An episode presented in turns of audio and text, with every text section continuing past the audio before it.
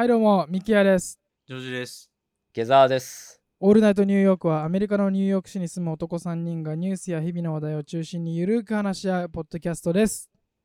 ということで、今日ははい夏の終わりの恐怖体験でしたっけ、えそうなの？終わったんじゃない？あれ？あ、もう夏終わりました？おもう終わりましたよ。最近ジョージさん何してるんですか？もう本当にポッドキャストの時以外会わないですよね、多分ジョージさん。もう合わないね。まあ会うっていうか、だから本当にパソコン越しに画面のところで顔見るぐらいしか。俺はこれはコミュニケーションとは思わないけどね。はい悪いけどおあでもミキヤ君会ってても携帯見ながら喋るからコミュニケーションになってないけど。ーあるある、それある。それあるよな。なんかあの、そうそうそう。あれっつって、まあまあいいや、みたいな。ね、でもまあまあまあまあ、そうそう、会ってないから。つけ麺食べに行きましょうよ、つけ麺。ああ、そうね、つけ麺。あニューヨークにもね、つけ麺屋さんがあるからね。はい、あのニューヨークのですね、イーストビレッジというエリアに位置するあの食べ友さんというね、あのレストラン、うん日本食のレストランがあるんですけど、宣伝、はい。宣伝してるよ。あの二郎系だよねつけ麺で、そうそう、二郎系、まあ多分、本元ののれん分けとかそういうのなのか、ちゃんとしたあれなのか知らないですけど、でも、二郎ラーメンっていうラーメンあるんで、うん、う多分。僕が二郎系ニューヨークで見たのはそこが初めてな、うん他にあるのかな？うんジョージさん行きましょうよ、今度。あそこのね、思い出深いところが、なんかめっちゃ替え玉頼んだっていう。そうそうそうそう、やっぱジョージさん、あの、いや、めちゃめちゃ食べるんで、そう。そうだよな替え玉 6, 6回ぐらいした気がするんだけど、そこで。したら6回はしてないかな？6回はしてないんじゃないですか？してないかな？ちょっと持ったな。でもなんかあのチャレンジメニューがなんか8玉か10玉みたいなやつをこう時間内に食べきると、うんあのー、タダになるみたいなやつがあって、えそうジョージさんいけるんじゃないかっていう。ねえ。いや、でも難しいよな。まあそこのラーメン自体は美味しい。美味しいよねそうラーメン。つけ麺美味しい好きだよね、ああいう二郎系って。俺、大学の目の前にあったんだけどさ、日本にいた頃ね。およくあんなの食べるなって。だから大学行き始めて何回か行ったけど、サークルの友人とかと。ちょっとね。池澤さんはラーメンンとかそもそも食べますか？うん、食べるよ。よく食べるけど、でも、あれはちょっと別格だよね。量といい。ねね油とかねもうレベルがちょっと独特。うん。うーん。あれが美味しいんですけどね。あれにニンニクをたくさん入れるのがね。まあねニンニクと気持ちはがめちゃめちゃ入ってるやつ。はい、そうですね。ねあおっと、よだれが垂れてきたぜ。考えた時のよだれが。なんでなんかそ悪役、悪役みたいな。ペロリみたいな。悪役みたいな感じだったんですちょっとね、懐かしいな、みたいな。そうですね。ちょはいっと。ね、行きたいなとは思うんですけども。そうですね。いやでもなんかラーメンとかそのスープものとかうん。食べてる時って僕ら3人ともメガネかけてますけどうん。メガネめっちゃ曇りません？うーん。ああ、曇る。曇る。うんはいはいはい。なんか買ったばっかの時とかって結構曇るのがなんかすぐなくなるコーティングされてると思うんですけど、うん最近のメガネって、古くなってくるとどんどんどんどんなんかそれが落ちてくるのかもう曇りっぱなしみたいなあるよね。あると思いますけど、マスクとかもそうじゃんな。ああそうそうそうそうそう街歩いてたらもう、なんか、温度差によって、こう、い息がこう、もう前見えい。ないみたいな。そう、前なんか、地下鉄とかに乗ってて寒いなっつって出た瞬間、目がで曇るみたいな。わけわからんわ、みたいな。はいはいはいはい。いやありますそういうよね時あるよね。あーあるあるそうそう。あのね皆さんはどれぐらいの頻度でメガネ変えたりとか変えることありますか？てかそもそも。メガネ変えることはあるんじゃない？だって目悪くなるでしょだってあかけ続けてると？かけ続けてると目が悪くなる。わかんない。みんなどうやってメガネかけてる？目が悪くなってきてからでしょ。もう子供の頃からもう目悪いからさ。あーうん。いや僕もあの最近メガネをついこの間変えたんですよ新しく。おでもあのメガネかけ始めたのはちゃんとかけ始めたのはニューヨーク来てからなんで多分4年5年ぐらいなんですけど。あそうなんだ。はいあのもともともともと僕結構乱視が強くてうんうん。でもなんかそのまま別にそのまま普通に生活しててでこっち来てから、まあ、作る機会があったんで作ったんですけどだから一回レンズ最初にその4年5年前ぐらいに作ってからなんかずっとそのまま同じレンズ使っててうん。多分それメガネかける人的にはアウトだと思うんですけどだいたい2年後とか1年ごとになんか一応検査するみたいな。あそうなんだ。そんな頻繁に検査するんだ。あのなんか僕のそのなんていうんですか度の検査した時の度がなんかその乱視がひどすぎてなんかいきなりそのマックスで度を上げるとめっちゃ頭痛くなるからそのまずは25%ぐらいからスタートしてなんか徐々になんかあのそそそれ慣らしていくみたいに言われたんですけど、へー。それに行かずにほったらかしにしてそのまま同じレンズ45年ぐらい使っててでなんかすごいあの傷とか入ってきたんであもうそろそろこれはあのこのままだと見づらいなと思って変えようと思って、まあ、今回変えたんですけどなんかそれまでは別にずっと同じ、そんな頻繁に変えれなくてもなんかいいかなみたいな自分では思ってたんですけどなるほどね。そ最後にメガネ買ったのいつですか？池澤さん買いました？最近。俺はね、えー日本に2年前ぐらいに帰った時に、 OWNDAYS っていうところ？注文。オンデー、ズ？ OWNDAYS って知らない？あの、 Zoff とか JINS とか知らない？あゾフとジーンズは知ってますね。知ってる？よ。はい。うん、うん。そこのお店うで買ったよ。それが最新かな？うん。なんかその場で作ってくれるみたいな感じですか？そう、その場で作ってくれて、あの、次の日ピックアップみたいな。そんなんやったけど、アメリカに来てから数日でなくして、それで、そう、それで、あ、どうしようと思って、えー LINE で、えーオンデーズに連絡したら、俺の情報全部出してくれて、で、その場でネットで購入できて、えーへうんえそう、で、まあ、ちょうど日本から物を送りたかったので、日本の実家に送ってもらって、で、今、手元にあります。そんな状況一緒に送ってもらってって感じですねそうそうそうそう。うん。うん便利さすが日本。うん。うんね今、デジタル庁っていうのはできてさ、まあ役所の話だけど、まあいろいろと日本っていうのは遅れてるわけだけど、DX とかそういうところがさ。はいはいはい。だけど、このメガネ関係の企業っていうのは、日本は、まあ、結構そこら辺は進んでるなってイメージで、まあ、うん。あの、ちゃちゃちゃっと、まあ別に LINE ぐらいで進んでるって言われても困るかもしれないけども、店舗に来ないとダメですとかさ、これを記入してくださいみたいなのが全然なくて、はいはいはい。さささーっと本人確認してくれて、俺の情報をバンと出してくれて、うん。で、あ、このメガネ購入されましたよね、以前って言って、同じものご用意できますけどって言って、すぐやって、で、うんネットで決済して、ポーンですよ。早かった。あ、これなんかアメリカっぽいなっていうところで、日本もこういうとこあんだなみたいな、まああるんだろうけど、俺日本に長く住んでないから、でも遅れてるイメージがすごくあって、どうしても、日本って。はいはいはいはい、うんはい日本のメガネ業界熱いっていうところまで行く話ではないと思うんですけど。ああ今日はそういう話じゃない。いやいや、でもあの、日本でメガネ買う方が安いんですよね、アメリカで買うより。安いね。圧倒的。アメリカってなんか本当にフレームだけで、まあブランドとかにもよると思いますけど、やっぱ300ドルとか400ドルとかするものも全然ありますし。なので、こう、例えば、メガネ壊れてもなんかすぐ買うのになんかちょっと300、400ドルはちょっと痛いなっていう、あのー思うところがあるんですけど、新しくこの間、あの、僕がメガネを買い替えてきたところが、そのワービーパーカーというところでですね、うんうんあのメガネのその度が入ったレンズも含めて、えっ、と、だいたい95ドルからスタートなんですけど、まあアメリカでは結構これ比較的安い金額ということで、メガネのその作る前の目の検査もその店舗によってはその場でできる。そちらが75ドルなんで、まあそれはあんまり安くないのかもしれないですけど、まあインシュランスとかも書類とかもなく行ってそのまますぐできるみたいな、結構簡単にできるところなんですけど、あのーなんかいろいろグランドセントラルとか、僕が行ったのはなんかチェルシーにある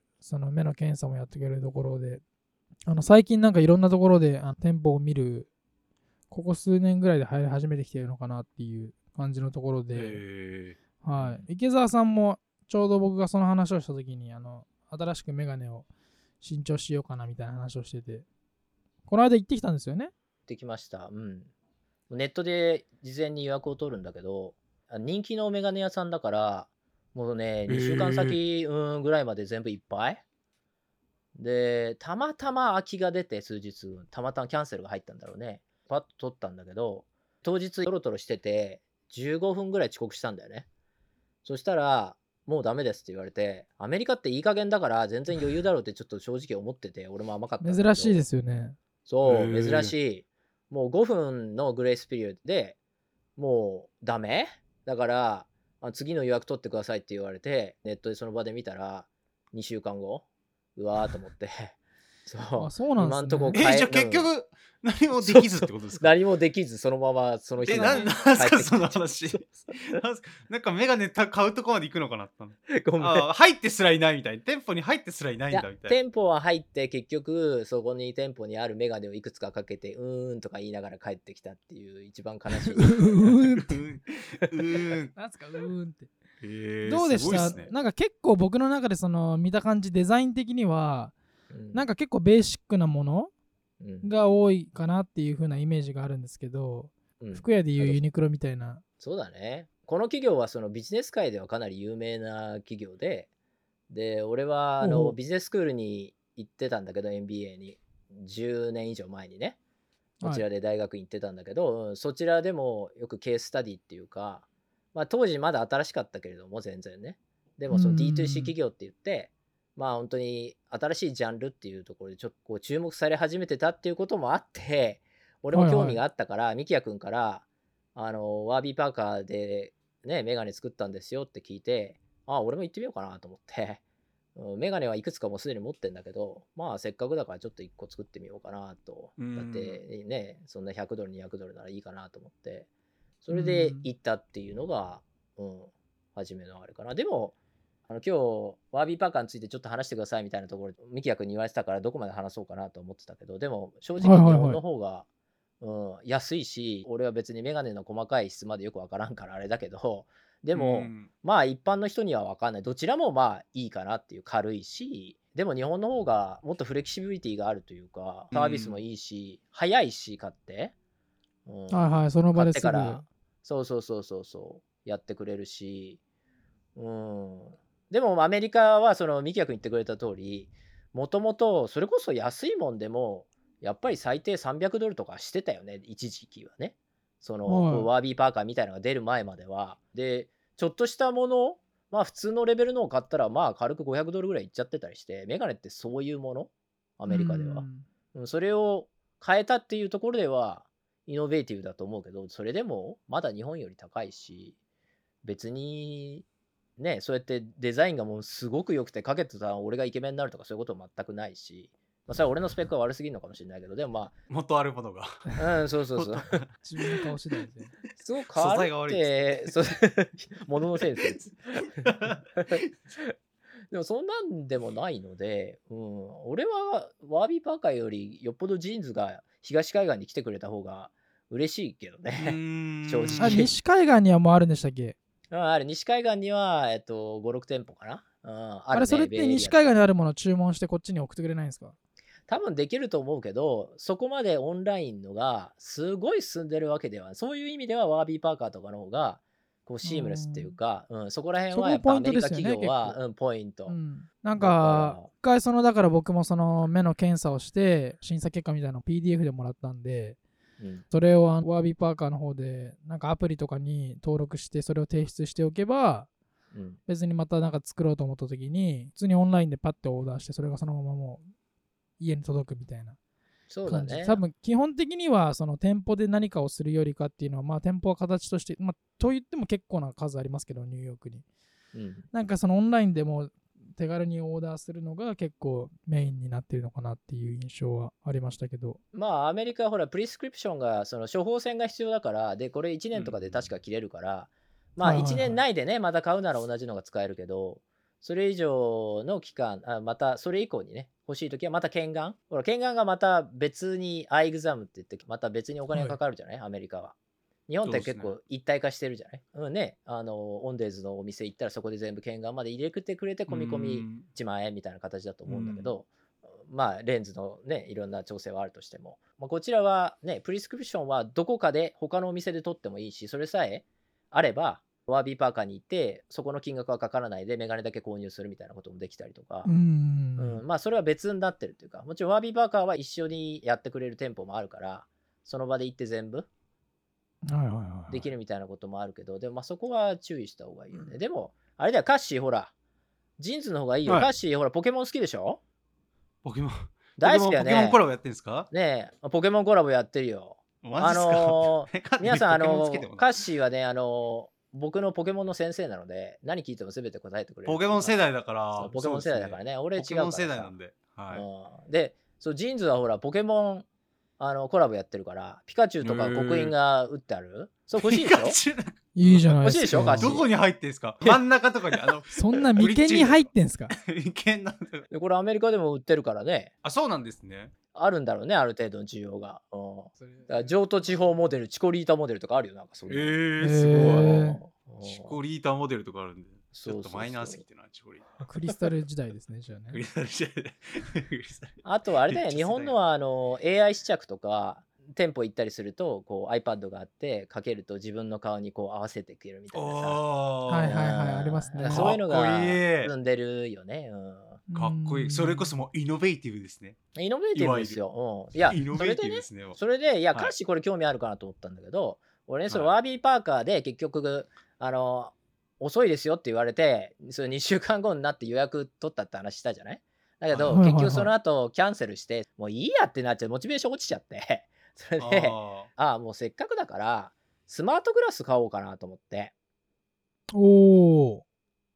歌詞好きでしょ？そういうガジェットとか。スマートグラスっすか？そう。スマートグラスってスマートグラスっすよね。あのーどこのスマートグラスですか？そうそうそうまさにそれででいろいろと調べててまあそれも買おうかなと思ってって言って調べて結局 まだいまいちいいのがないなっていうのが現実買ってなんだけど。ないんですか？そう買ってないんですよ。ごめんなさい。買ってないんです今日は今買ってないん回ということでじゃなくてね。じゃないんですよ。あそうそうこそういう話こにご用意しましたみたいなあじゃそういう話ないんで買ってないんですねそう。でもまあ撮影できたりとか加速度計積んでたりとかブラウジングができたりとか、まあ、AR グラスとはまた違って、まあ、AR グラスでもいいんだけどその要はそのなんだろうメガネの外にそのデータとかがこう出るみたいなねそういう、まあ、近未来的なやつ？もうそういうのもあるんだけど、うん、でも Amazon が出してるやつとかああいうのはまだまだ音楽聴けるとかちょっとしたことしかできないんだよね。あのなるほどなアレるほど。クサなんとかしてとか言って言ってアレクサと接続されてる電気がついたりとか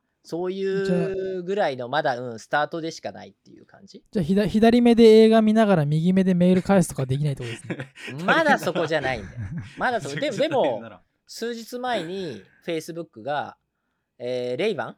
あのサングラスの、はいはいはいはい。うんあそことのコラボのそうのこれは AR グラスになるのかな？発表したのでまあ俺はサングラスってかけないからちょっとうん違うなと思ったけどそれとかあとシャオミ？中国の？あのスマホとかでいいなあそこがうん、9月の14だからこれも数日前だけどに新しいのを発表してこれはちょっと面白いなと思っていてそれこそあののそのスマートグラスをかけて書類を見るとあの自動的に OCR っていうかこう文字を読み取ってくれてこう自分の言語に変えてくれたりとか例えば英語の資料を見たら日本語に変えてくれるとか、そのグラス越しにね。なのでそういううんどのくらいの正確性かは分かんないけどそういうことをしてくれたりするみたいであと例えば街で地下鉄降りた後右行きゃいいのか左行きゃいいのか分かんなくなるってあるじゃんよくさ。はいはいはいはいはいはい。あーで大概これエンパイアステートビルディングを見てああっちが東だなとかさやるでしょみんなさ。うーん。マップがポンと目の前に出ていやそれスマホで同じことできるんだけどスマホをこう手に取り上げるっていう行動それ自体もめんどくさいでしょあなたたちっていう世の中じゃんですねでしょ？そうですねえーそういうふうにはい進んでってるわけだよ、今。ウェアブルっていうのはさ基本的には。はいこう右行きたかったら右ですよって全部こう右目の前のところにそれを表示が出るんだって。次何メーター進んだら右行ってくださいみたいな。そうそれは面白いなと思ってるので、まあ、まだちょっと発売日は決まってないんだけどこれは出たらちょっと買いなのかなとか思ったりもアップルは出さないですか？アップルは。それはいい質問で、アップルももう何年も前から、実はもうアップルグラス？名前はわかんはいないけど。を計画してて、で、来年かって言われてるけど、最長で2025って言われてて、まだ全然正式なアナウンスメントは出てないけど、でもうん。作ってるらしい。やろうとはしてるみたい。うん。高そうだけどな高そうだね。あでもでも結局、アップルウォッチみたいな、あれもウェアラブルの走りだったわけだけど、ウォッチ、はいはいはい。アップルが出して初めて認知度が出たっていうか、世界的に。うーん。うん、それまでもいくつかメーカーが出してたけど何腕時計で何できんの？みたいな。腕時計はやっぱりああいうね、うん。スイスのあの高いやつがあれがファッションとしてかっこいいでしょ？みたいなところがやっぱ当たり前だったけど今やそうですね。まあ新しいの出るからねまた。ああ今度ねうん7が出るね。今度うん。もうタイムリーでやってたよ。だからあれはほら結局ヘルスケアそうそうそう。あそうそうそう。結局あれはヘルスケアの方に入ってくっていうのが新しいよね。ただのファッションじゃなくてあれで血圧を測ったりとか転倒した時にあの自動で救急車呼んでくれるとか、まあ、そういうところの機能をどれだけ要するに腕のそのね血液で全てが分かるっていう健康状態とかそれがさらに発展するっていう形をメガネに持ってこようっていうのがこめかみでね。スマートグラスよ。うん。こめかみ。で測っていく感じですこね。じゃあめかみだ。そう。多分ね、まあこれがだからね。検温とかもできるでしょ？だってこめかみだったら多分。できるかな、うん。そうだね、うん、だからいやほんとそれいいポイントでなんでメガネなのっていうふうに思うんだよねやっぱりね。そのいや結局何でも合理的にしていこうってことだと思うんだけどその要は人間の刺激とか情報をこう得る大半の場所ってなんだかんだ言って頭部にあるじゃない？頭に、うん。ん。そうですね。うん、なんとなく考えてみたんだけどその目で物を見るじゃない？それから耳で音を聞く鼻で匂いを嗅ぐ口でこう栄養を摂取するみたいなところで外部からのいろんな刺激だったり情報みたいなのは基本的に俺らの体のこの頭っていう上の部分でかなりの部分を受けてるっていううん。事実の中でやっぱり頭のその付近にウェアブルをせ搭載した方が人間をコントロールしやすいんじゃないかっていう。そうに、うん、なんかその、なんだろう、デバイス的にも 小さいものでいいじゃん。そのコンパクトにできるとか、情報まあまあ伝達コストが、ね。うん少なくて済むって、距離をできるだけね、あのー短くした方が人間の動きも小さくて済むし、やっぱ腕時計だと、ブルってなった時に腕時計を見るっていうこの手の動きあまあが必要だよね。ね。そうですね。うん、だから顔についてればもうそのまま動かなくていいっていうことだから合理的に考えたい人たちが作ってるわけだから そういうのが大好きな人たちが。だからそういう風になってくんだろうなと思うけど、まあやっぱりメガネってファッションの一部でもあるからね。なかなか Google グラスも大失敗したわけだから2013年出し2013年から出して。どんな前に出したんですか？そう結構あれ前なんだ。から考え方としてはもう。ねずっと前からあるんだけどでも、うんでもそうやって新しい企業がどんどんトライしてるから、まあ、面白いものは出てくるけどどれだけ定着するかはやっぱりやっぱそのアップルとか次第なのかなとはもうそんなんう。ね、ジーンズとかもう潰れちゃうじゃないですか、もう。あの、なんとかライドオンだっけなんだっけ。あとオンデイズ。なんとあ、え？オンデイズね。ウェンディーズそれファストフード店の名フ前ァストフード。違う、フオンデイズ。ァイブデイズか、じゃあ、ファイブデイズ。それは違う違う。それファイブガイズでしょそれは。あ、ファイブガイズか。もうファイブデイズじゃん。くちょっと時間かかるじゃないですか。オンデイズです。オンデイズ。あオンデイズか。確かに。あちょっと。なんか微妙に5日かかるんですか。早く早くないしそれ別に。ファイブデイ、あ、違うか。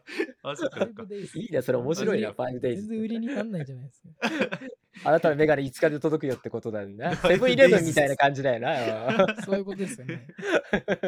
あなるほど、なるほど。ああー。違うのか、じゃあ。いやでもねあ同じような取り組みっていうのは日本はもうずっと前からやっててスマートグラスもそのいろんな企業が出しててエプソンとかねいろんなの出しててメガネ業界じゃないところもね出してたりメガネ業界は本当にそのいろんな社会問題目のこととかも含めていろんなことを考えながら行動をとってるんだけれどもで技術的にもそういうものを採用しようといろいろとやってんだけどそういう AI の試着とかね。結局注目されないまままあ、よくあることじゃない？なんかで結局似たようなものをアメリカ企業が出したら世界で大ヒットしてみたいなさ。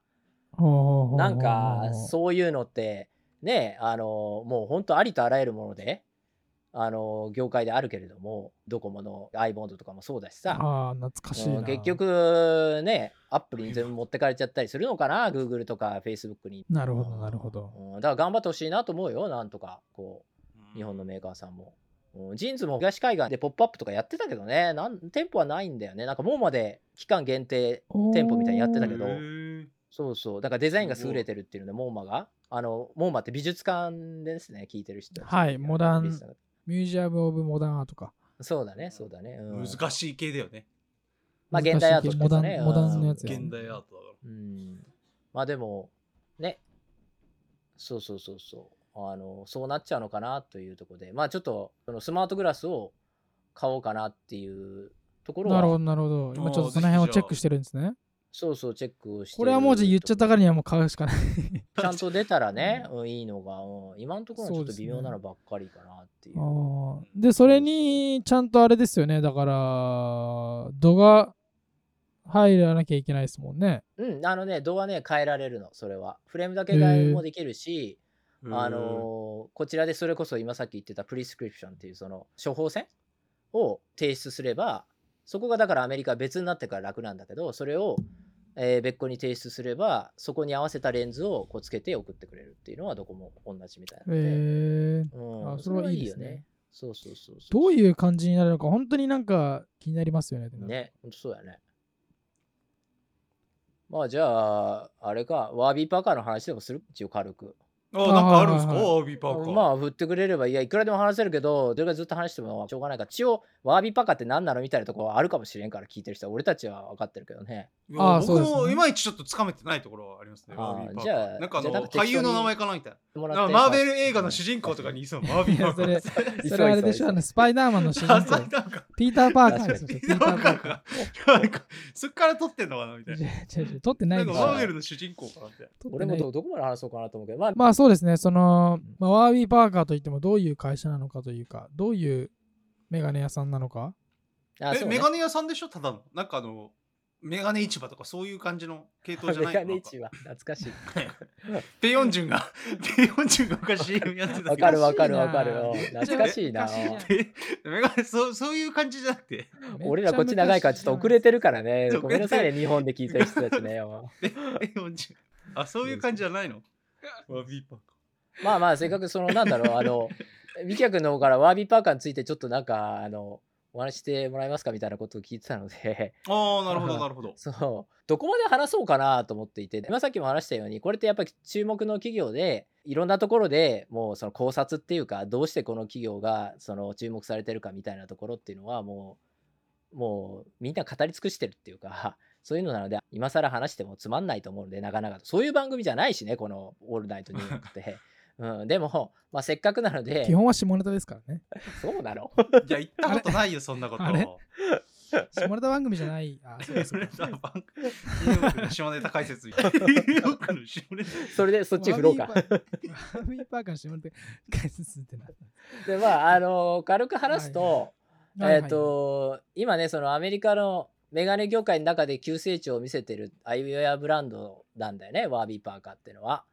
で、ファストカンパニーっていうところが毎年発行してる世界で最もイノベーティブな50社っていうとそういうランキングがあってねそこの2015年ランキングでアップルとかグーグルを抑えて1位にもなったことがあるダイレクトコンシューマーっていうう D2C 企業の代表格って言える企業でで創業は2010年名門ペンシルバニア大学のウォートン校に在籍していた4人の学生が創業と。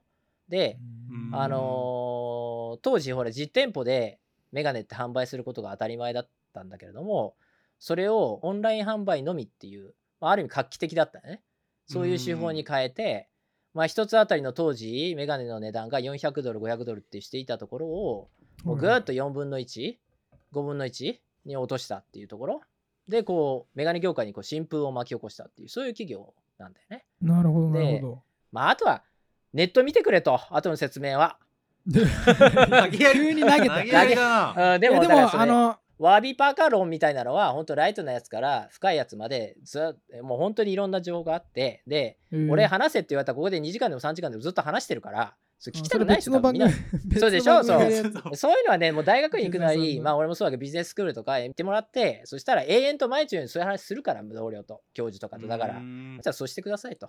うんでそれはでも オールナイトニューヨークの俺らの番組じゃないから、そうちょっとですね。ねうん、いやでも今の今の話であの思ってたんですけど最近その、ワービーパーカー僕もそのワービーパーカーに決める前にあのいろんなところを見てたんですけどうんうんうん。なんかあのアイダイレクトとかあああるね。えっ、とアイボブズとかなんかいろんなやつがあってそうであのアイボブズとかは 結構あの 30ドルとかめっちゃ安いやつがあるんですよフレームとか。うんうんうん。でもあの僕そのマンハッタンに店舗があってあの目の検査できるところじゃないとダメだなと思ったんでまあワービーパーカーにしたんですけど。うんなんかメガネってやっぱ結局あんまり頻繁に買い替えないじゃないですか。うんうんうん。うん。でもそのやっぱ値段がそのなんつうんですか安い30ドルとかまあまあ90ドルとかになることによってまあ人はもうちょっとなんかそのじゃあ本当だったら1年ごとに買えるようなところをなんか2個ぐらい持っててなんかスニーカー的な感覚でうん。なんかそういう風に変えたりするとなんかそのファッション性がその人のなんかあれがもうちょっと変わるのかなとか思いながらその値段を見てて思ったんですけどその辺はなんかだから値段がねそのそんなに高くないんだったらまあ別に気軽に作れるなみたいなえっ、と今ミキヤ君が言ってくれたのはあの大学の商学部とか経営学部に入って初めのクラスを取った時に出てきそうな話で、でいや別に全然バカにしてるとかするんじゃなくてまさにそれで結局何が一番そのイノベーティブだったかっていうとこれ日本のジーンズとかもそうだけれどもメガネってものの認識を変えたっていうところ。何が素晴らしいかってメガネってそう機能的なものだったんだけどもそれを何本も持つようになって俺とか数本持ってるわけだけどそうやって。そうやってじゃあ服にあの合わせて変えたりとか髪型によって変えたりとか要するにファッションって言葉出てきたけどファッションとしてメガネを捉えるっていう考え方を作り出してくれたのがいわゆるこの新しいその Warby Parker にしろ JINS にしろ OWNDAYS にしろってそういうところが新しいっていう面はまず話されるところ。ででそれをさすまあもうちょっと話すとか。そしたらあのそれを実現させるにはやはりコストを抑えなきゃいけないっていうところでまあちょっとあんまりなんかこう言葉を入れていくのは好きじゃないんだけどこの番組でも SPA モデルって言ってその あの企画から製造から販売まで全て垂直統合でやるっていう。まあカーシーとかそこら辺勉強してると思うんだけどあのほらユニクロとかさそういうところがよく言うじゃん。じいやいや、おと自前でデザインマンとか全部やってうん。そうザラとかさ。自分たちで全部やっちゃうやつですね。そうそうそうファッション系のものは先に進んでたんだけど、うんそれをメガネでも取り入れることで。コストをぐっと下げることができると。でかつワービーパーカーに関してはこれは日本のあのメーカーさんはやっていいないと思うんだけどやってなかったと思うんだけど、えー当初話題になったっていうのが独自の試着サービスっていうのを提供してたんでそれはどういうのかっていうと、えーサンプルをネットでまず注文するといくつかね。あこのメガネいいなこのメガネいいなこのメガネいいなみたいなのを自分でパッパッパッと選ぶとはいそれが無料で送られてきてで自分で家でつけると。でああこれいいじゃないって言って最終的に1個か2個しか選ばないわけだ当たり前だメガネって。だから他のものは全部返却するんだけどそこら辺の送料も全部持ってくれてメーカーが。ででその時にその今さっきまた言ったスプリスクリプションって自分の、えー目は乱視がちょっと入っててマイナス0.1だの7だのいろいろとかあるじゃない数値が。それを一緒に、えー送ると数日後に、まあ、もうちょっと待つかな。本物のが届くっていう。うん。そういうこうユニークな試着サービスとかもうあの家にいて全てが完結するようなものをお当初から提供してたのでそれがまたそのイノベーティブだって言われる要因にもなったっていう、うん、だから当初は店舗なんかなかった。俺ら店舗行ったって話をしたけども初めにね今日。でも店舗なんかなくてオンラインオンリーだった初めは。う、ん。うん、でそこがそのコストを下げる一つでもやっぱ店舗経営ってねあの固定費がかかるから当然そこでね店員さん雇ったりとかお金かかるんでそこを削ることで済ませることができたっていう。それがまあオンラインをお表に出すっていうところが創業2010年っていうその時点でのその時流に乗っていたっていうのもあるよね。ほら今さほらうん。アマゾンとかってオンラインで始まったら誰でも知ってんじゃない？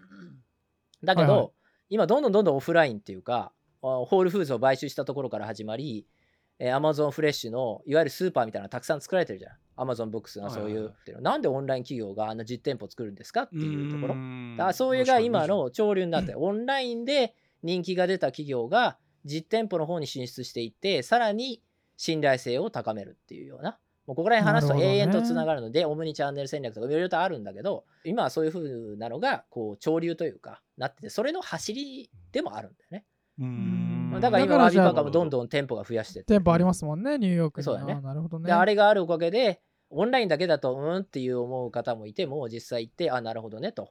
またオンラインであんなにいいイメージのところを実際行ってみようって言って行くとまあ行けてる店員がいるわけですよ。で、はいはいはい。iPad 片手に「Hey, what's up?」みたいな感じでいてね。それで俺みたいに行けてないやつは ダメなんだなっていうふうに。いやいや、遅刻したっていうのがダメなだけ。いや、でもあの僕もそれにね、あのまんまと引っかかって、もともとだからずっと前からワービーパーカー自体は知ってましたけど、その店舗があのグランドセントラルにあるんで、僕結構グランドセントラル利用するんですけど、そこであの、毎回通るたんびには見てて、なんかちょっと行ってみたいな、いつかメガネ変えるときにはって思ってて、あの、満を持して今回行ったんで、まんまとその、あれに引っかかってるっていうことで、じゃあいいですそうね。やっぱりそのオンライン上でのエクスポージャーっていうか関わり方が非常に上手な企業がその D2C って言われるそういうジャンルの中で中心っていう考え方でまずオンラインでそのブランド力を高めて、そう逆なんだよ。それを実店舗に持ってくるっていう。だその逆はもう辛くてしょうだから要するに百貨店とかそれをまあまだ頑張れてんのがウォルマートぐらいでそうですね。そうそうそう。で、ウォルマートは一気に巻き返しを図ってきて、この10年、オンラインに力を入れて、まあ、あえてね、うん実店舗の U だったわけだけれども、あれが、まあ、今ね、あの、アマゾンの次に来るっていうか、アマゾンとはね、争うぐらいの、まあ、まだまだかなり離されてるけど、あの、オンラインの売り上げを上げてきてるっていうところはあるので、それはウォルマートだったからできたもので、あれだけどでかい企業だったから。でも、基本はね、やっぱりもう実店舗オンリーでオンラインに遅れちゃって、そういうところが、まあ、特にこの、あの、COVID? なんだこれ？えー、COVID ってなんだっけ、えーコロナウイルス。ああ、そう。特にこの コロナウイルスでやられちゃったっていう企業が、うん、老舗のさ、ね、お店がたくさんやられちゃったじゃない、潰れちゃったじゃない、ブルックス・ブラザーズそうですよね。だから、特にだからそういうコロナの影響で、そういう、もっとなんていうんですか、そういう風潮が強まっていくってことですよね。うん。オンライン。だからそういう仕立て屋さんとかでも最近見るけど、まあ本当にかなりオンラインで試着ができるようになってたりとか、まあ、あの細かいとこまで、あのー腕の長さとかそういうものまで全部こうある程度オンラインでやっても行った時にはピックアップだけとかね昔はそうじゃなかったじゃんうん行ったら仕立てのね方がいらっしゃって、体測ってくれてうんいくらだけどあの時間とコストがもったいねえよねっていう確かに。うんそういう世界だよね。だからそれがイノベーティブな試着サービスっていうところ。最後の3点目、まあたくさんあるんだけど、そのワービーパーカーのいいところは、でも一番これがやっぱりみんなビビッとくると思うんだけど、特に若年層に受ける世界観。まあこういう話って面白いのかな？まあいいか。まあいいや。でも、ね、これ、そういう番組なのかなと思うんだけど、まあできる限りカジュアルに話すで。で3点目がその若年層に受ける世界観っていうので、あのーその注目されるのはそのビジネスモデル今言ったようなものだけじゃなくてあの社会的にグッドな活動をしてるっていうそういうイメージを作り上げるっていうところ？はあはあはあ。そういうところにうん長けているところでうんそれはどういうことかっていうと社会問題に興味があるミレニアム世代とか Z 世代に評価されてるっていうところ？ううんん。カッシー何歳だっけ？僕えっ、とあ30です。あってことはミレニアムでね。であミキヤ君は？26です。26っていうとどっちに入るんだ？僕、ミレニアあ、ム違う、入れない。ギリギリミレニアムだ。そうだ。うんギリギリ。入れないよミキヤ君も、その、要は Z 世代ほど気候変動とか貧困問題とか、あのジェンダー問題とか、そういう社会問題に全てをこう投げ打ってでも興味があるんですみたいな。そこまではっきり言えないけど、ちょちょっと軽く、え、興味あるかなみたいなところを話す。はいはいはいはい。一番のその、なんていうか、こう中途半端なダサ世代っていうか、その最後の生き残りだよ君は。だからその1年違いで Z 世代だったから。なんかうん。急に最後の中途半ダメなとこ端になんか煽られるみたいな。ミレニアムの最後っていうのね。はいはいはいはい Z 世代に行けなかった君みたいな26って。いうはいので。でそのそんな社会問題に常にこのアンテナを張ってるようなミレニアムとか Z 世代に突き刺さるそのワービー・パーカーがやったこう施策っていうのがあってはいはいはい。それが Buy a pair, Give a pair っていうんだけどプログラムがあってこう聞いてわかると思うんだけど一つメガネを買うとアメリカでね。そうすると、途上国に同じメガネが寄付されるわけじゃないんだけれども何らかのメガネ関係のサービスが提供されるっていうような、え。まあその世界の社会問題をこう解決しようみたいな、まあ好きじゃない？そういうのって全部あなたたちの世代とか Z 世代とか。じゃあやっぱじゃあワービーパーカー自体はそんなこと一切思ってないけど 若年層を使うため こういうことやっときゃいいんじゃね？みたいな。あそういうことそういうことじゃないですか？えっとねビジネススクールまで行くとうん。実際に消費者がどれだけそこに反応したか。でそれがどれだけ売り上げに変わったか。また社会をどれだけ変えたか。社会にどれだけインパクトを与えたかっていうところを数値化したりするんだけれどもそれに関してとても美キ君いいところを言ってきたと思うんだけど、まあ、そこまであの揶揄しちゃいけないと思うんだけど実際のところ実際のところメガネだったりまた見願をしてくれる方をトレーニングしたりとか要するに雇用をその国で生んだりとかそういうことは実際に行っているのではいあの別に嘘でもも何でもないしきちんとそういうことは社会問題に対して実際にね取り組んでるってことは事実なんだけれどもどれだけの結果が生まれたかっていうところに関してはちょっとはっきりしていないところはあるのは事実ではあるっていう。っていうかそこまでみんな興味はないんじゃないっていうのが実態のとこではあるのかなっていう。でも実際にミレニアム世代とか Z 世代君らはやっぱりその社会問題に興味あるでしょ？あるんだよね。あるっていうふうにデータでは出てるんだ一応。俺らみたいなビジネスやってるおっさんたちからはそういう風になってんの君らは。そう。なるほどなるほど。例えばミキヤ君はミュージシャンなんだからね？当然だから。あなたのはい。叩いてるドラム、ドラムのヘッドってあれでしょ？あの牛の皮とかでできてんでしょ？本当は動物の皮とかだと思うんだけど。の楽器によりますね楽器に。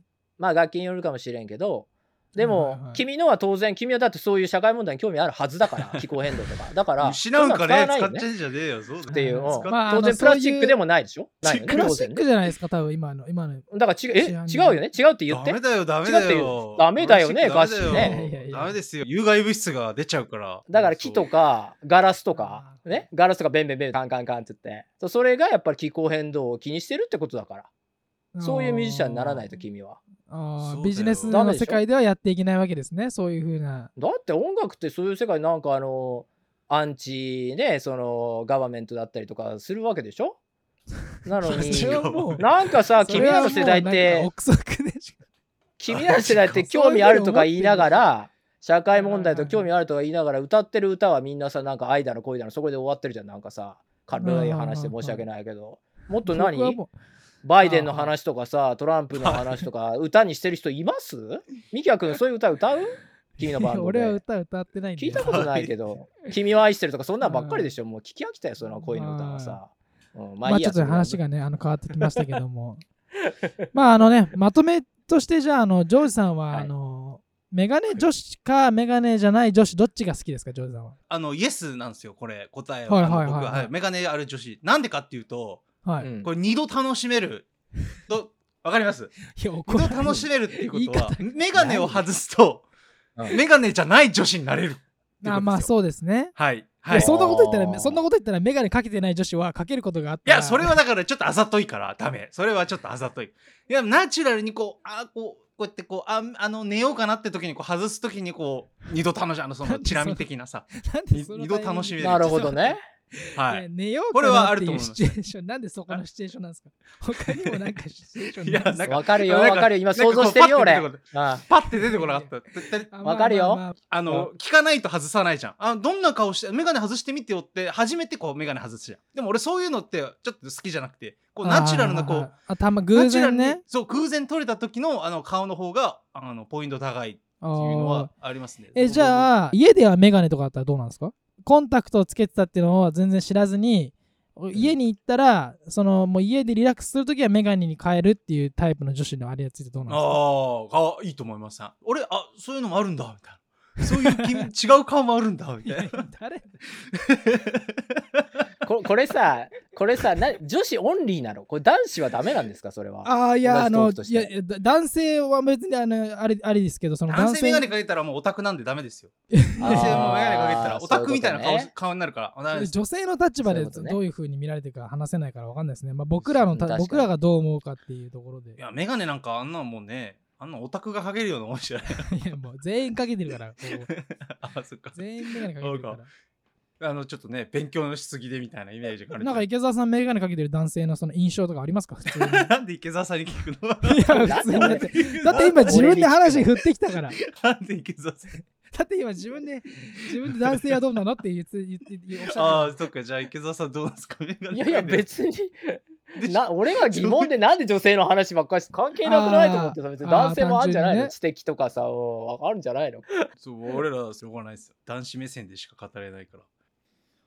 ということでですね。えーまあ今回はこんな。ということですね。な。なんか他にあの補足したいことはありますか？あじゃあ今度買うとき俺もそこ行こうかな。バービーバーか、おすすめです。そうそうそう。うん。ぜひそのねあの社会問題に対して取り組んでもらえればと思いますので歌詞はいあのはいあの、頑張ります。うん、頑張ります。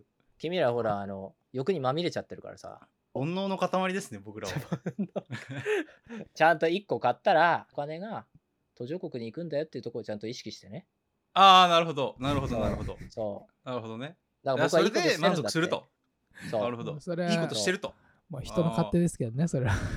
だからそういうこと言っちゃいけないんだよだから。人の勝あ、そうなんですか？だから俺の世代っていうのはあれなんだよ。同じあれでもバイワンゲットワンフリーなんだよだからそうそうじゃないの。バイアペアギブアペアってのも違うなるほどね。俺の世代だから確だから if you buy one you get another one for free でしょ？だから要は buy one get に one 要するに1個買ったらあなたがもう1個もらえるよっていう考え方だからそれは俺ばっかが得するってことだよね要はね。だそうじゃなくて今の世代って君らの世代は違うんでしょ？1個買ったら俺が得するんじゃなくてもう1個はあなたにねどこの誰かわかんないけど必要としてる人のとこに行くよっていうそこら辺の考え方がもう君らとあの俺のような世代とは違うっていうかなるほどね。なるほど。ギブですよギブギブしてます？ちゃんとあなたたちいや、なかなか、いや、二酸化炭素をギブしますね。それはもう排出ですからね。ギブではない。ギブではない。うんあので、だから木が吸えるように、あの二酸化炭素吸えるように俺がギブしてる まあ、。それはもう言い方どですよ、ね。ういうことでしょう？それはもう言い方、言い方そう。いうことじゃないの。君らなんてのはもう世界で世界の中ですごい恵まれてる人たちなんだからまあだそうですよね。恵まれてない人たちに富を分け与えるっていう考え方なるほど。なるほど。なるほど。君ら持ってるでしょ？ミレニアム世代なんだからいや、一切持ってないですね。富はねほら、ちょっとね。うん富。は、あの、与えてもらうことは多いんですけど、あの自分で与えられるもの何もないですね、今のところ。富とかそういうもの。そうですお布施してるよお布施。お布施だよあのーチャリティーとかさそういうの布施業ってあるでしょ仏教で。賛成って言ったらさ財政法制無為制って言うじゃん。それないそのあらゆるとあらゆるものをこう人にあげることでねこうあのー自分に自分が解放されるってそうそう。うん。欲から解放されていく。君らみたいに口開けばね。金欲しい金欲しいとか金がないと何もできないからもっと欲しいとか。まあそんなこと言わない。そんな情けない いやいやなんかももうだから 思ったんですけど、そのうん。ミニマリストって、そういうところから来てるってことですか？物を、こう、レッド・イット・ゴーして、なんかこう、それだけでこう足りるっていうか、わかんなえっいけど。とねその考えそれいい質問だと思うんだけど。そそれは違うのかな？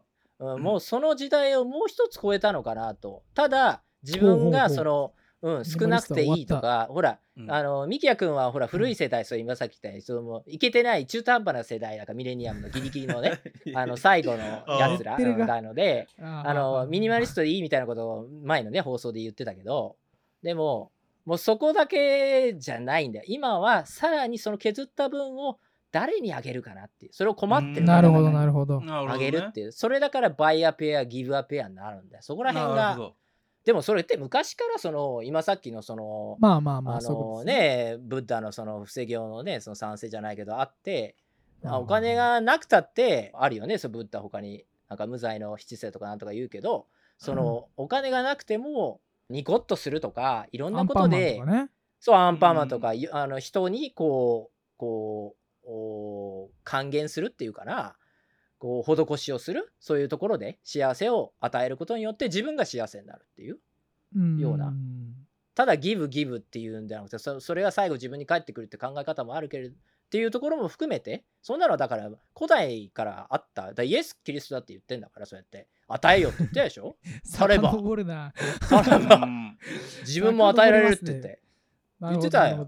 ゴッドはね will give to you って言ってたんだから君がなんか言ってた give よ to others だったら。だからそういうことを言ってた言ってた言ってたはずだよ。俺じゃあ俺あんまり新約聖書詳しくない。でも福音書のなんかあのマタイとかルカのどどっちか、うん、書かれてたと思うけど。だからそう、そういう感覚が君らにあるはずだから。君らそういう世代だから。でもなんか今話聞いてるとなんかほら欲だらけでしょ？頭の中煩悩だらけですって僕言ってたけど煩さ悩ですよ。そうだよ。すね。だから日本に行ってないから日本に行きなさい年末なんとか行ってそれで除夜の鐘108発叩いて全部潰してこい。煩悩を。あれだって煩悩を潰すためにあんだからどんどんどんどんあー。108回叩いて全部消してから戻ってきなさい。アメリカ。なるほどね。話のまとめどこに向かったんですか？こ れ煩悩を断ち切るみたいな話になりましたワービーパーカーの紹介から煩悩を断ち切るにはという話になってきましたけどねもうちょっとまともな話しないと怒られちゃうのかな。でももういいのかな。そのワービーパーカーのウェブサイトにはちょっとちゃんとまともに読むわ。えっとはいはいはい。世界で25億人の人々がメガネを必要としていると。その中でも6億人の人たちが視覚的に何らかの問題を抱えていることによって学んだり働いたりできないと。まあこれはちょっと勝手に俺が訳してるから、でもまあそんな感じのことです。はい。なので世界全体を思って消費をしなさいと。そのことによって、まあそのブッダとキリストマヤって何も書いてないけれども、ちゃんとギブをすることで自分が幸福になると。幸せがね、あ戻ってくる。戻ってくるというような話はしてないけどあのキリストとかブッダは。でもまあそれによって自分自らがこう欲から解放されると。楽になると。苦しみから解放されると。いうことですよ。それがワービーパーカーのウェブサイトに書いてあるんですか？うん書いてない。うん、勝手に俺が、あの、訳した。つけてみた。あ うん。うん。そういう君らみたいなそういうことを気にする社会問題を気にする人たち用にブランディングがされてるっていうところで一気に伸びてきたんだよっていう話一番初めもだからだから結構そういうビジネススローガンじゃないですけど、うん。そういう思想のビジネスじゃ最近多いとこですよね。うんえっとねむしろねそういい質問。もう本当にねそういうポイントがないとベンチャー企業でそういう感覚を持ってないところはほぼ大きくなれないし投資家がつかない、うん、そしたらなんかあれですよね。もうなんかこの話の後に次からなんか新しいブランドとか見つけた時にそういうこと書いてあったら多分こいつらそういう目的でそれ入れてるだけなんじゃないかなと思っいやだちゃう。んですよね、からおほらさ俺がそうやってちょっとそういうこと言っちゃうからいけないんだっいて思っちゃう、リスナーそうで思っちゃうといけないので本当はねだからあのこういうバービーパーカーについて話してくださいみたいなと普通はそうやって綺麗なとこで終えるんだよこういうねあの社会貢献をすることが素晴らしいんですみたいな終わるんだけどでもちょっとビジネスのね側面というかね。初めの方で、うん、話したように実際はそのバイヤーペアゲイヤーペアのページのアクセスはそんなになかったみたいな。実はそこまで人は興味がなかったんじゃないかみたいなところが、まあそそういう話をするとまた俺嫌われちゃうと思うからあれだけどもっと綺麗にねキラキラ女子の話で何終えりゃもよかったと思うんだけど何も嫌われるあれは来てないと思うんで大丈夫と思うんですけど。でも KPI っていうかそうどれだけその企業にとって人の消費を変えてロイヤリティが上がったかみたいなところっていうのはなかなか数値化できないところがあるので、うん、でもそれをしっかりとおただのイメージ戦略だけじゃなくてこう数値化できるような形まで落とし込めるかなってそういうモデルができてるかなっていうのがこれからの課題ではあるかなっていうところ。この話誰が聞きたいのかって話だけど。でもまあ そのミキヤ君の言う通りねそのもうほとんどの最近の企業はそれが重要でそういう社会的に何かこうどういうインパクトを与えられるかみたいなところがどんな業界でも必要で実際投資家を集める時も投資家もそれをまず見る。まず投資家その創業者を見る史実をね。でそれからビジネスモデルを見る。でそれプラス社会的にこれはどういうインパクトを与えられるのかっていうところを見るっていうのはやっぱりポイントになってるので、うーん。うん、だからそこは重要な、うん、それの走りみたいなとこだよっていう話。うん。だから別にここが本当にちゃんとやってんですかとかでその途上国にちゃんと支援やってんですかとかそういうところをギャギャギャギャ言い出すとポイントでは本当嫌なやつにしかならないから、うん。ちゃんとやってますよ結構実際のところ。そそういうところが走りになってるのはそこがきっかけであるっていうことですね、そのワビバーそうそう。それぐらいの認識でそれ以上は深くいかない方がこの 番組ではやらなくていいのかなとは思っ。てるけど、うん。まあちょっと君らだからその遅れてるけどね。ギリギリ入りきれなかったらダメなんあそうですね。僕僕らがギリギリの話です、ね。でも俺君らのさらに下10下とかそこら辺はもうそれが当たり前になってきてるらしいのでデータによるとねなるほどね。俺は実際大人になったらもっと現実を見ると思うけどでも。でもそういうところはもちろん大事なことだしそういう考えを持つことはとてもいいことなので何にも否定してないよ。こういうこと言うと俺なんかバカにしてるみたいに言われると嫌だからさ。本当に素晴らしいことだと思うので、はいはいはいはいうん。でそういう企業は重要だし俺もなんかそういうね何もしてない。よっぽど何よほらイラクとかさアフガニスタンに爆弾を落としに行くよりよっぽどあまたそれもダメなのか。爆弾いやもう比べるあれがね、ちょっとね。やばいやばいやばい。そうそう途上国にちゃんとねうん。支援をするっていう雇用を生み出すっていううん。ただ物を上げるだけじゃなくてその場で経済ができるようにするっていうのはとても素晴らしい考え方だと思うのでそれはもうグラミン銀行とかねそういうところから出てきてる考え方でうん。まず素晴らしいと思うのでなるほど。あのうん。なんかそそんな話を聞きたかったのか知らないけどこのリスナーの方は。一応そこら辺で俺の話は終わりにしたいと思うんだけど。まあでもあれですよね。その結構、結構その、まあ世代によって、その思想がちょっと変わってきてるっていうのそうと、だね。まあそのビジネスの世界も、そういうところにちょっとこう着目しながら、こうんの行動とか、あの、なんか戦略を変えていくみたいな話は、なかなか、あの意識しないとあの分かんなかったりしますからね。なかなか面白かったかなと思いますけど。で、ジョイさん、次回、あの、うんあ、池澤さんってか、あのーあれですか？